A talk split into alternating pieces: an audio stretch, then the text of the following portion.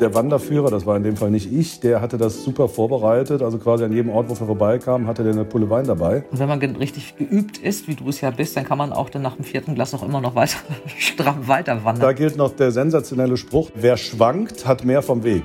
Dora Held trifft. Ein Podcast von DTV Audio. Ihr Lieben, angeheitert geht's los. Profiwanderer und Spiegel-Bestseller-Autor Manuel Andrak ist mein Gast und es geht um sein neues Buch Mein Leben als Narr. Manuel lüftet das Geheimnis von Karneval, Fasching und der Fastnacht. Finde ich als Norddeutsche sehr spannend, weil ich frage mich jedes Jahr, was treiben die da? Und für alle Narren, die dieses Jahr aussetzen müssen, ist das Buch ein kleines Trostpflästerchen. Darum geht's also gleich. Da es sich um ein Sachbuch handelt, habe ich mir zuvor den Cheflektor vom DTV Sachbuch eingeladen. Stefan Ulrich Meyer heißt der Mann. Und er hat gleich zu Beginn auch eine interessante Theorie auf meine Frage. Was ist der Unterschied zwischen einem Mann im Sachbuch und einer Frau im Sachbuch? Das ist eine Frage, die ich mir ähm, schon seit langem stelle und ich freue mich sehr, da ist jetzt Gelegenheit darüber, zu sprechen, weil eigentlich habe ich es mal selten getraut. Ich glaube tatsächlich, dass, dass das Sachbuch, das klassische Sachbuch ist, glaube ich, ein tendenziell männliches Genre. Also Politik, Wirtschaft, Debattenbücher, klassische gesellschaftskritische Sachen, sowas, auch Naturwissenschaften. Ich glaube, sozusagen, je, je belletristischer und narrativer das Sachbuch wird, desto weiblicher wird es, tendenziell. Außerdem glaube ich, dass das Sachbuch, je ratgeberiger es wird, auch wiederum weiblicher wird. Ja? Ähm, ich habe den Eindruck, dass sich das in, in den letzten Jahren mit einer jüngeren Frauengeneration ein bisschen aufzulösen beginnt. Hm. Beim Thema Ratgeber, glaubst du, dass mehr Frauen Ratgeber kaufen und lesen als Männer? Ja, davon bin ich sehr überzeugt. Weil Männer meinen, sie wissen alles selber oder woher kommt das? Das mag das eine sein. Äh, sie wissen es alles selber, sie brauchen keinen Rat oder wenn, dann ist es so ein nerdiger Rat, den man untereinander austauscht. Vielleicht hängt es zum Teil auch mit klassischen Rollenverteilungen noch zusammen, dass Männer eben, in welchen Bereichen sind denn die Ratgeber groß? Im Bereich von Ernährung, im Bereich von, von Medizin und Gesundheit, im Bereich von Selbstoptimierung, Lebenshilfe, Sachen. Und ich glaube, in manchen Bereichen Ernährung, Medizin und Gesundheit sind die Männer vielleicht gar nicht so aktiv, weil sie in der Familie andere Rolle haben. Ja, sind eben nicht die Mutter, die häufiger kocht und sind eben nicht die Mutter, die sich auch mit, mit medizinischen Sachen auseinandersetzt, sind auch nicht die, die Frau, die möglicherweise noch für die Eltern oder die Schwiegereltern irgendwie noch helfend oder pflegend oder was auch immer tätig sind. Ja. Und was die Haltung zu sich betrifft, sind möglicherweise, da spekuliere ich jetzt aber wirklich, Männer auch nicht unbedingt, es sei denn im Wirtschaftsbereich, ja, also Bücher von Bodo Schäfer oder so, ja, auf Selbstoptimierung. Und das sind, glaube ich, doch eher Frauen, die diese Bücher, die diese Bücher kaufen und, und Rat suchen. Und die Männer, keine Ahnung, vielleicht im Internet oder vielleicht suchen sie solche Antworten auch gar nicht. Mhm, wir müssen ja gar nicht spekulieren, wir haben dich ja da. Ähm, du bist selbst optimiert. Du brauchst da keinen Ratgeber mehr. Nein, das ist interessant. Ich bin ja auch verheiratet, bin nicht nur selbst optimiert, sondern ich bin verheiratet und ähm, das Komische, meine Frau liest eher, eher mal einen Ratgeber, die ist aber untypisch, die liest auch sehr viele Sachbücher. Und ich lese dann im Zweifelsfall Sigmund Freud. Mhm. Ja, oder, oder irgendeinen, irgendeinen Philosophen und suche mir da Antworten auf Nöte, die ich im Leben habe. Aber ich suche nicht ein Buch, ähm, was heißt irgendwie, ähm, Hilfe, ich kriege das Kotzen, wenn ich morgens in den Spiegel schaue, fünf Tipps, wie das weggeht, sondern ich lese dann, ähm, ich, ich suche dann Zuflucht bei einem Philosophen oder sowas. Was jetzt nicht heißt, ich, ich möchte das nicht gegeneinander mhm. abwägen oder mhm. so irgendwas. Ja? Aber es ist eher ein indirekter Weg. Also wenn du dich fragst, warum du so gar keine Lust hast, das, den Carport zu streichen, dann liest du eher Freud und fragst, warum, wo ist die Hemmschwelle bei dir? Was macht dich da, was, was lässt dich so dagegen sein? Ja, genau. Das finde ich auch, das ist auch nicht unbedingt der kürzeste Weg, aber vielleicht einer, der dann auch ganz gründlich ist. Was solltest du ursprünglich mal werden? Wolltest du immer was mit Medien machen und in einen Verlag? Oder wolltest du mal Nein, Lehrer es gab werden? immer, im ganzen Leben gab es immer unterschiedliche Berufswünsche. Der allererste Berufswunsch war Feuerwehrzahnarzt. Vorher Zahnarzt. Da war ich vier oder so. Und dann war. Ist auch eine Lücke eigentlich. Es ist tatsächlich eine Lücke. ist eine, ja, weil es eine Zahnlücke sozusagen. Zahnlücken gibt's auch im Karneval oder Fasching. Entweder als Teil der Verkleidung oder als Teil einer kleinen Auseinandersetzung. Handfeste Informationen und überraschende Geschichten über diesen Brauch in den Karnevals-, Faschings- oder Fastnachtshochburgen hat Manuel Andrak ausgegraben. Ich kenne dich natürlich seit wahnsinnig vielen Jahren, weil ich ja, du wirst es tausendmal gehört haben und ich sehe dich die Augen rollen, großer Harald Schmidt-Fan war. Wieso soll ich da die Abend- Augen rollen? Ich müsste Ich doch nur die Augen immer- rollen, wenn du mir sagen würdest, ich fand die Sendung immer zum Kotzen.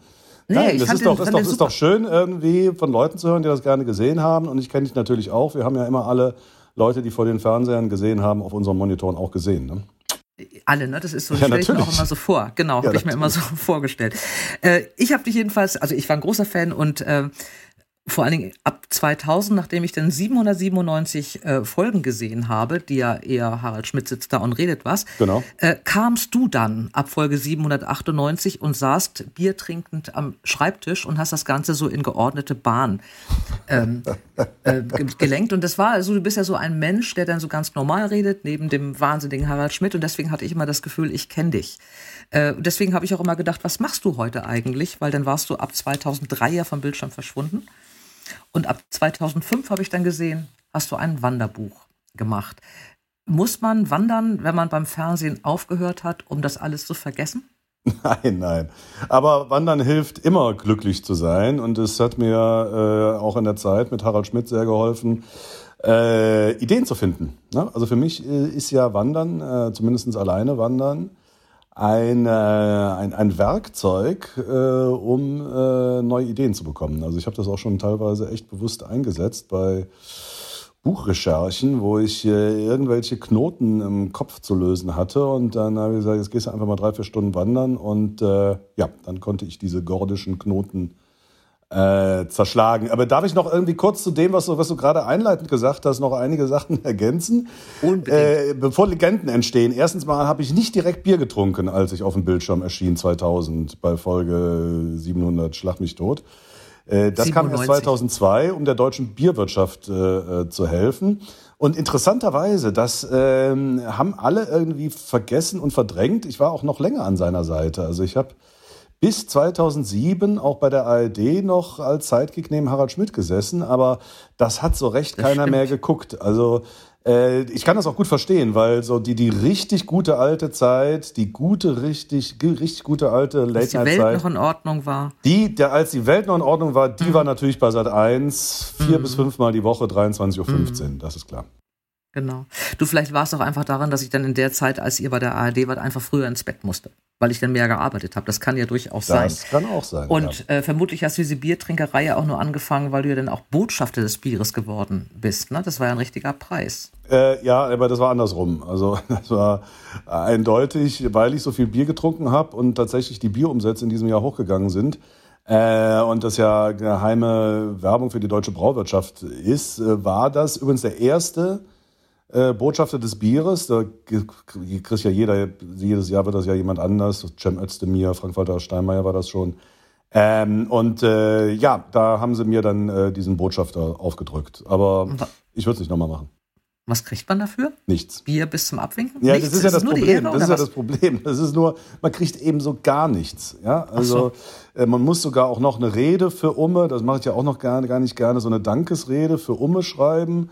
Und äh, diese Veranstaltung in einem Kölner großen Hotel, das war so richtig peinlich. Weißt du, da kamen so Models rein mit Perücken und die haben dann so verschiedene Biersorten äh, dargestellt. Ne? Und äh, ja, Mhm. Ach, also die waren wird- das Bier dann. Also dann kam ich rein als, was weiß ich, jetzt keine Werbung, aber ich mach mal irgendeine. Ähm, Nein, nein, keine. Marke, keine Marke. Sorten, Sorten. Pilz, Sorten. Ach so, Pilz so, so. und Kölsch und, und Weißbier kam rein und äh, ja, da kam auch ein Altbier. Tja, Das da alte hieß dann rat Marion mal, und mit der hast du anschließend einen getrunken? Oder Nee, nee, nee, nee, aber ab? rat mal, was für eine Hautfarbe das Altbier hatte. Das möchte ich jetzt gar nicht wissen. Ja, das ja, möchte das wird, ich, glaube ich, wird, gar wird, nicht wissen. wird glaube ich, heute irgendwie Shitstorm ohne Ende geben, wenn man das machen würde. Mit Recht, mit Recht. Ähm, du hast Du bist ein richtig gelernter Fernsehmensch, äh, habe ich gesehen. Also du hast richtig Fernsehwissenschaften studiert, Germanistik und Kunstgeschichte, warst lange Redakteur, leitender Redakteur. Ähm, und jetzt gehst du wandern. Jetzt will ich ja nicht immer denken, dass man das als, als ähm, wieder, nicht wieder gut war, sowieso nicht, aber als, als neuen Weg nimmt. Aber ich stelle mir das so vor, aber vielleicht ist das auch einfach jetzt so ein Idealbild. Beim Fernsehen tausend Leute, viel Krach, viel Druck, viel Zeit, viel Termine. Und jetzt wanderst du in aller Ruhe und schreibst dabei in aller Ruhe und auch einsam Bücher. Stimmt das? Nö, Nö, eigentlich nicht. Weil, also ich meine, äh, ich, ich habe ja auch schon eben gesagt, also zu, zu, Harald Schmidt-Zeiten bin ich auch gewandert und habe da irgendwie sehr, sehr viele Ideen entwickelt, die auch später in der Show umgesetzt wurden, die überhaupt nichts mit Wandern zu tun hatten. Ne? Also das ist, mhm. äh, was weiß ich, wir könnten mal irgendwie die Sommerreifen an Helmut Zerlitz Auto, äh, Porsche wechseln und äh, das fiel mir irgendwie beim Wandern ein und dann haben wir das gemacht. Nur so als Beispiel. Nee, also gewandert bin ich eigentlich schon immer, auch schon mit meinen Eltern und ich habe das auch immer gerne gemacht und äh, von daher war das dann auch äh, nach meiner wilden Jugend- und Studentenzeit irgendwie auch wieder die Option rauszugehen. Und äh, ich meine, also erstens mal war das ja wie ins Kohlenbergwerk gehen, ins Witzbergwerk gehen, da bei Harald Schmidt. Das war ja jetzt mhm. kein Glamour, da war kein roter Teppich. Das war halt jeden Abend eine Show abliefern. Natürlich war da schon Druck da, dass das irgendwie lustig wird und man ja eben äh, diese Sendezeit dann ja auch füllen muss mit was Intelligentem und Spaßigem und äh, der Druck ist jetzt nicht so groß, das äh, ist ganz klar, aber äh, in, also so jetzt als Job war es damals leichter. Ne? Man mhm. wusste so, ach, man ist hier im Elfenbeinturm, alle haben ein Lieb, ja, du ja auch vom Fernseher. Mhm. Äh, oh ja. Das Feuilleton ist begeistert, äh, die Arbeit macht super Spaß, äh, der Chef war zumindest zu mir nett. Und äh, ja, also das, das, das war wirklich ein klasse Job und jeden Monat war ein Haufen Geld auf dem Konto. So, und das ist jetzt natürlich anders. Also mhm. ich kann ja, kann ja, äh, das, äh, der Wald bezahlt mich ja nicht. Ne? Also der, der freut sich natürlich immer, wenn ich vorbeischaue und äh, wandere. Aber am Ende des Tages äh, möchte ich ja auch irgendwem eine Rechnung schreiben und äh, dass der mir auch Geld überweist. Und das ist äh, ja manchmal dann nicht so unanstrengend, wie eben der Job bei Harald Schmidt war. Aber du bist ja ein käufliches Wandermodell geworden. Also ich kann dich ja im Grunde buchen und kann sagen, du, ich wandere zwar überhaupt nicht und ich weiß auch gar nicht, wie das geht und auf was ich achten muss. Und ich buche dich jetzt mal für fünf Tage und komme mit sechs Freundinnen. Sag doch. Und eine Kiste Bier. Das kann direkt, ich doch machen. Sag doch direkt Wanderhure.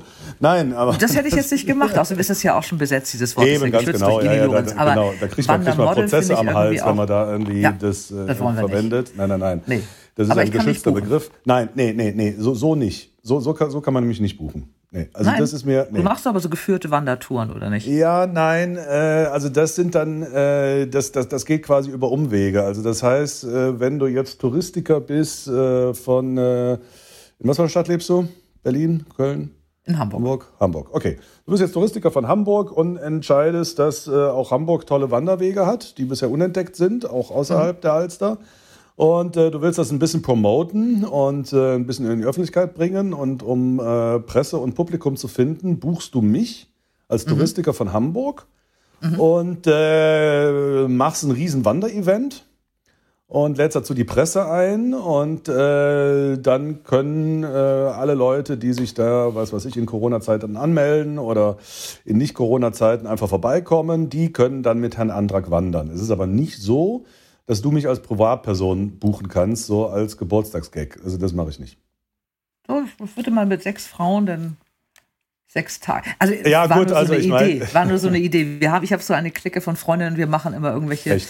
Dinge, die sowohl einen Nutzen haben als auch Spaß machen. Kann ich, muss ich dir mal in Ruhe erklären, aber das wäre. Ja gut, schreib mir eine Mail und ja, dann schreib mir eine Mail und dann verhandeln wir über den Preis. Ja. Du, du hältst ja, äh, also du hast mehrere Bücher äh, geschrieben über verschiedene Wanderwege, über das Wandern an sich, über das Wandern mit Kindern. Du bist da ganz aktiv, schreibst auch für Wandermagazine, für, für Geo, für die Zeit, hältst Vorträge äh, hältst sehr lustige Vorträge, wo du unter anderem, das hat jetzt nichts mit meinen Freundinnen zu tun, aber auch so Themen abarbeitest wie Nacktwandern. Richtig. Äh, na, oder das äh, Schild interpretierst und erklärst äh, von einem Wanderparkplatz. Da gibt es ja dieses blaue Schild, wo Richtig. er ganz normal aussieht wie ein Wanderer und sie im kurzen Rock mit wehenden Haaren hinter ihm her eilt. Richtig. Ähm, das ist ja irgendwie auch alles sehr ähm, unterhaltsam und sehr kurzweilig. Wie viele Vorträge machst du da so im Jahr? Wie viel bist du da unterwegs mit sowas? Äh, also das war ja eine richtige Comedy-Show, die habe ich mit mhm. Eckhard von Hirschhausen zusammen entwickelt. Die hatte Premiere 2013, die läuft jetzt nicht mehr so oft. Mhm. Da gibt es noch so ein, zwei Buchungen im Jahr, aber äh, prinzipiell habe ich eben auch viel aus dieser Wandershow in meine normalen Lesungen übernommen. Also ich habe gemerkt, wenn ich da über meine Abenteuer als äh, römischer Legionär, also ich habe mich da so von Freaks, die sich originalgetreu als römischer Legionär verkleiden darf man nicht sagen, ne? also historisch korrekt gewanden, ja. Mhm. Äh, habe ich das mal gemacht mit 32 Kilo Übergewicht. Und ich habe halt gemerkt, also dieser Text kam in Lesungen immer echt gut. Aber wenn man dann doch irgendwie diese Metamorphose vom Andrak zum Legionär mit äh, Fotos nachvollziehen kann, hat das einfach nochmal eine extra Qualität. Das ist halt einfach nochmal lustiger. Ne? Also äh, die Leute lachen sich dann halt schon irgendwie echt sehr, sehr krank, äh, wenn sie das sehen. Und von daher mache ich jetzt mittlerweile nur noch Lesungen mit Fotos dabei. Mhm. Bei Fotos habe ich mal so ein bisschen geguckt. Man kann da relativ viele Fotos auch von deinen Wandertouren finden, die sicherlich auch aus den Büchern kommen, aber auch aus irgendwelchen Artikeln. Ich weiß nicht, ob es mir so vorgekommen ist, weil ich dich so mit dem Biertrinken verbinde, aber du hast ungefähr auf jedem achten Bild ein Glas Wein in der Hand beim Wandern. Ja. Ähm, läufst du da, du, du gehst ja wandern, ab wie viele Kilometer sagt man eigentlich wandern und nicht mehr spazieren gehen? Gibt es da irgendwie eine Regel? Das ist eine gute Frage. Nee, das entscheidest du im Endeffekt selber. Also äh, es gibt mittlerweile total kurze Wanderwege von vier, fünf Kilometern. Es gibt sogar mittlerweile das geniale Wort Spazierwandern. Mhm. Äh, also ich würde immer sagen, äh, spazieren gehen hat was mit der Umgebung zu tun. Also in der Tat städtische Parkanlagen oder an der Außenalster lang, das ist spazieren gehen. Äh, Wandern ist dann doch schon richtig raus in die Natur. Ja, also mhm. wo man kein Auto mehr hört und äh, kein Haus mehr sieht und, äh, aber ob du dann irgendwie 5, 6, 15 oder 30 Kilometer wanderst, das ist egal. Es ist, äh, also der Deutsche Wanderverband sagt sogar, äh, es ist die offizielle Definition, alles ab eine Stunde ist Wandern. Mhm. Und ähm, das ist ja gesund und es ist ja ähm, total ähm, und macht glücklich. für die Seele und für den Körper und es macht glücklich und so. Und dann hast du trotzdem auf jedem dritten Glas, äh, jeden Glas Wein in die Hand. Das ist ja so ein bisschen denn ähm, dagegen, ne? Also Wieso dagegen? Läufst du zehn Kilometer und denkst so, jetzt war ich so gesund und jetzt trinke ich mal ein Glas Wein? Also erstens mal finde ich Wein trinken in den Maßen, wie es natürlich wie jeder andere auch macht. Das ist der Punkt. Jedes dritte äh, ja, Foto. Äh, äh, finde ich natürlich jetzt auch nicht äh, äh schädlich oder gesundheitsschädlich. Ähm, das, äh, für mich gehört das ein bisschen dazu. Also ich, ich, gebe auch offen zu, das Deutsche Weininstitut hat mich zwei Jahre lang bezahlt, dass ich diese Weinwanderung mache. Ja. Okay. Äh, also auch so eine Art Weinbotschafter. Ja, weil äh, das, äh, wenn man sich so Weinwanderungen, Empfehlungen von den Weinregionen anguckt, dann äh, sind da halt irgendwie echt miese Wege oft dabei. Das sind zwar sehr lehrreich, irgendwelche Weinlehrpfade, aber zu viel Asphalt und so auf Winzerwegen. Und ich suche dann immer tolle Wanderwege, die man aber äh, mit Weingenuss verbinden kann. Und ich finde das großartig. Also ich bin jetzt noch bei richtig schlechtem Wetter ähm, vorletztes Wochenende mit dem Schwarzwaldverein durch über den ganzen kompletten Kaiserstuhl gewandert. Mhm. Ne? Das ist ja dieses kleine Mittelgebirge da zwischen Freiburg ja. und äh, Elsass und ähm, ein Winzer neben dem anderen. Mhm. Ja, richtig. Auch unser DFB-Präsident, ja, Fritze Keller, mhm. hat da ja sein Weingut. So und äh, da durch diese Weinberge zu wandern und äh, der Wanderführer, das war in dem Fall nicht ich, der hatte das super vorbereitet. Also quasi an jedem Ort, wo wir vorbeikamen, hatte der eine Pulle Wein dabei. Und äh, da eben dann das zu verkosten, was genau da wächst, wo du gerade durchwanderst, das finde ich großartig. Also das finde ich, äh, ja, toll einfach. Und wenn man richtig geübt ist, wie du es ja bist, dann kann man auch dann nach dem vierten Glas auch immer noch weiter stramm weiter wandern. Ich hätte, glaube ich, ich würde, glaube ich, auf irgendeiner Bank dann sitzen bleiben und sagen, ach nee, ich trinke aus und lauft ihr mal weiter. Ja gut, da, äh, ja, da gilt der, wenn ich das noch ergänzen darf, da gilt noch der sensationelle Spruch, den ich vor zwei Wochen in der FAZ gelesen habe. Äh, wer schwankt, hat mehr vom Weg.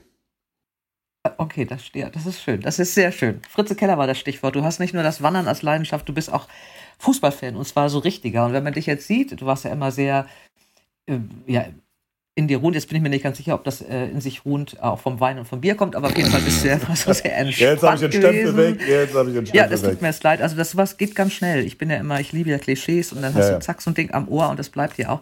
Also du entspannter Manuel Andrak äh, saß da immer als Sidekick und äh, wanderst jetzt in Ruhe und gerne alleine und viel mit Kindern und so. Und dann gehst du aber zum FC Köln und flippst aus, oder?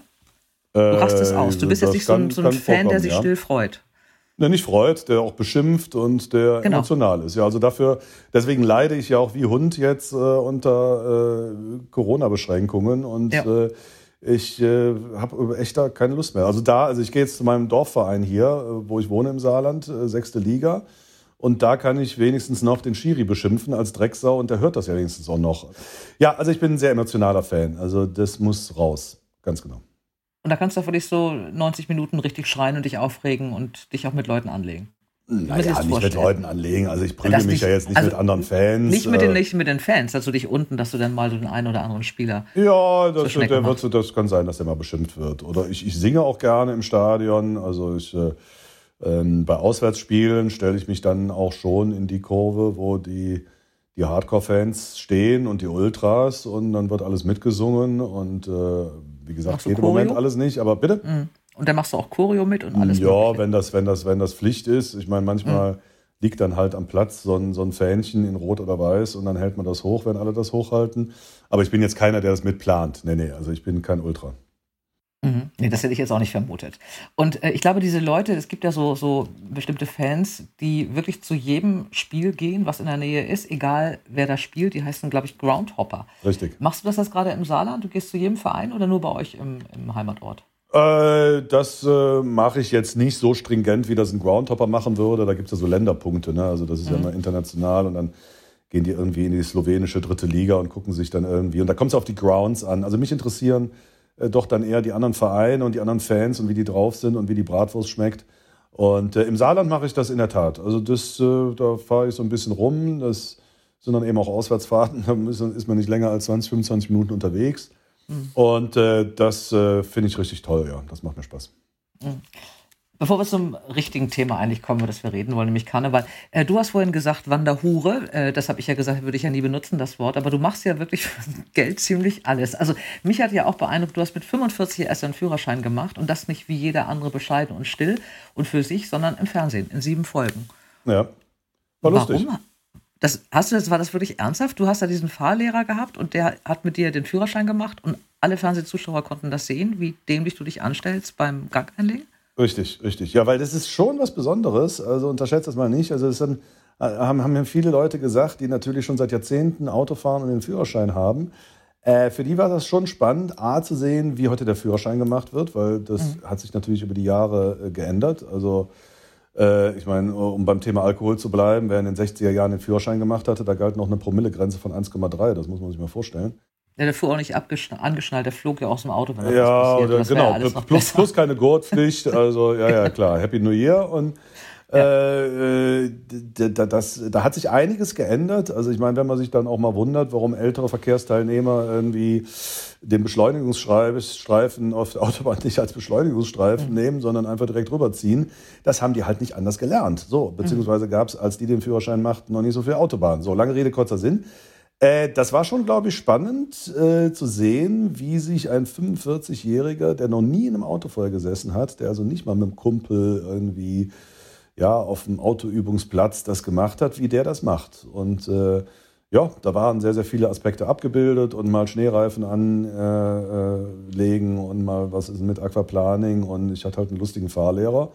Und äh, da gab es sehr, sehr viele Situationskomik. Das äh, hat sich schon gelohnt, die sieben Folgen. Hm. Wie viele Fahrstunden hast du damals gebraucht?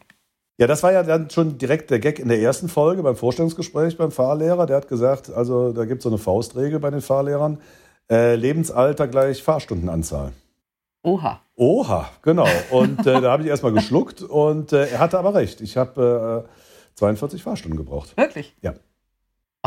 Ja, weil das war am Anfang war ich total überfordert. Also, Ja. äh, also mittlerweile habe ich einen Automatikwagen, aber äh, damals mit dem Schalten und den Kuppeln und äh, äh, ja, anfahren, oh Gott, Kupplung kurz kommen lassen und äh, links ein Spiegel, rechts ein Spiegel, in der Mitte ein Spiegel, blinken. Ich war also schweißgebadet nach den ersten Stunden, wirklich. Bist du unfallfrei? Total unfallfrei. Also ich würde auch sagen, es ist wirklich von Vorteil, dass ich, äh, ja, also ich, ich habe das wirklich noch drin. Äh, ich mache sogar den Schulterblick. Ja? Ich blinke beim Überholen auf der Autobahn. Und äh, es ist jetzt doch beruflich so, dass ich irgendwie meine 30.000 bis 40.000 Kilometer im Jahr schrubbe. Und äh, ich würde sagen, weil bei mir eben auch der Führerschein noch nicht so lange her ist, äh, sage ich in allem Selbstbewusstsein, ich fahre bestimmt besser als 80 Prozent aller anderen Leute. Und ich halte Abstand und weiß ich nicht was, weil ich halt eben, äh, ja, das äh, so Intus habe. Und weil ich vielleicht auch sowas wie Schulterblick, wenn man das als 18-Jähriger vom Fahrlehrer gehört hat, dann macht man das vielleicht einmal noch bei der Prüfung, da nie, danach nie wieder, weil es die Eltern auch nicht machen oder weiß ich nicht was und die Kumpels ja, weil auch es so nicht. uncool ist. Ja, weil es uncool tun, ist es und dann uncool also gewöhnt man sich halt an, nicht zu machen und mit Mhm. 45, wenn man das äh, äh, ja, lernt, dann äh, sieht man, glaube ich, auch mehr den Sinn dahinter, ja. Mhm. Und äh, dann macht man es halt einfach ne? und behält es auch Hast du- bei. Hast du Punkte in Flensburg? Nein. Ein? Nein, nein, keinen. Noch nie gehabt? Nein, nein, noch nie. Also auch keine, die erloschen sind, sondern wirklich auch noch nie welche gehabt? Ja, das ist diese alte Geschichte, aber die ist jetzt irgendwie echt so alt mit dem Fahrrad mal Punkte bekommen. Aber die habe ich Beim auch vorbei. Fahrrad? Ja, ja, ja, mit dem Fahrrad. Du hast im Fernsehen einen Führerschein gemacht und hast mit dem Fahrrad Punkte gemacht. Wie hast du das gemacht? Nein, ich habe damals in den 80er Jahren, das ist ja schon längst verjährt. Das ist, man, man, man, das, das wissen viele nicht. Man, das gilt auch heutzutage noch. Äh, wenn du über 1,3 Promille hast auf dem Fahrrad, ist der Führerschein weg, ne? Ich meine, das hast du jetzt gesagt, vielleicht war die Frage auch einfach blöd, aber natürlich hat es nichts mit Klischees zu tun. Ne? Aber mich wundert auch nicht, dass du mit 18 auf dem Fahrrad bis auf einen Führerschein Ja, abgegeben in den hast. 80er Warum wundert mich Jahren, das ist jetzt ja nicht? 35 Jahre her. Ja, ja, Das ist Du warst 45 Jahre her, ich habe mich verrechnet. Nee, 35 Jahre, 35 Jahre, ja. Was sind 35 Jahre? Eben. Nix, nix. Ähm, wir haben Wandern, wir haben Wein, wir haben Bier, wir haben Fußball. Jetzt kommt Jetzt noch kommt was mit Alkohol. Thema. Jetzt, kommt noch was mit Alkohol.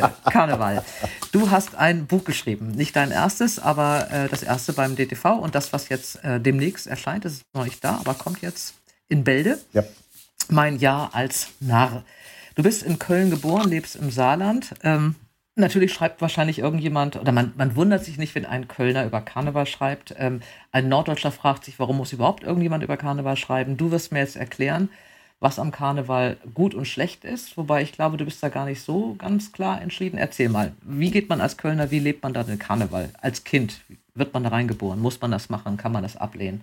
Das kann man nicht ablehnen. Nein. Also das kommt da ist rein, im, im ist Kindergarten, das ist wie äh, Laterne basteln äh, zu St. Martin oder, oder den Eltern Weihnachtsgeschenke basteln, ist Karneval ein feststehender Termin. Der wird in Köln im Kindergarten zelebriert, in der Grundschule, in der weiterführenden Schule. Also ich glaube, das ist, da braucht man schon einen sehr starken Charakter, wenn man in Köln am Karneval vorbeikommt. Später sieht das schon anders aus. Also ich habe auch so eine ganz klassische Karriere gemacht als jugendlicher Student, feiern bis zum geht nicht mehr, sechs Tage ohne Schlaf, äh, verkleidet äh, mit, mit dem hässlichen lila Hosenanzug, äh, den meine Mutter zu meiner Kommunion 1973 getragen hat. Sah sehr lustig aus immer und äh, irgendwann war vorbei. Irgendwann war vorbei mit Anfang 30. Da ging, äh, Stichwort Alkohol, selbst mit viel, viel Bier konnte ich mich nicht in Stimmung bringen und habe gesagt, nee, also ich kann es nicht mehr hören, ich kann nicht immer, ich, es ist vorbei, ich werde zum, was du in Köln sehr, sehr häufig hast, unter den Einheimischen zum Karnevalsflüchtling. Ja, äh, also auch Wolfgang Niedecken, Bab hat äh, einer seiner frühen Songs heißt Nicht für Kochelück, bleib ich Karneval he, also äh, selbst für Kuchen bleibe ich nicht Karneval hier zu Hause in Köln. Und war, bin dann immer, wenn Karneval war, in die Eifel gefahren zum Reiten auf den Reiterhof. Und ähm, so, das war's dann auch eigentlich. Und mir war, selbst im Saarland, war mir dann irgendwie am Weiberfastnacht oder Fetten Donnerstag, wie das hier heißt, war mir schon zu viel Fastnacht, Phasend, Fasching. Und ähm, dann bin ich auch eben äh, hier auch vom Saarland sogar irgendwie in Regionen gefahren, wo das eben überhaupt nicht gemacht wird und oder zum Wandern. Und äh, ja, dann kam der geniale Cheflektor von DTV und äh, sagte äh, im letzten Winter, im vorletzten Winter, Mensch, ich habe da eine Idee und du bist mein Autor dafür, weil du bist, äh, ich meine, beim Wandern bin ich ja auch eine Art Reiseautor, ne? Der eben von äh, Gegenden berichtet, äh, wo er noch nie war und wie da die Menschen sind und so. Und äh, jetzt habe ich das eben auch für Karneval, Fasching und Fastnacht gemacht, aber eben schon aus einer der sehr distanzierten Haltung heraus. Ne? Mal gucken, was das ist und was die da machen. Also eher so wie so ein Ethnologe. Ne? So. Unbekannte Volksbräuche, also wie es auch ein Hamburger machen würde. Ne? Und äh, dann muss ich sagen, hat mich das echt gepackt und äh, jetzt äh, bin ich Mitglied der Roten Funken in Köln und äh, verliebt in die Rottweiler Fastnacht. Und ausgerechnet jetzt fällt Karneval aus. Äh, wie gehst du damit um?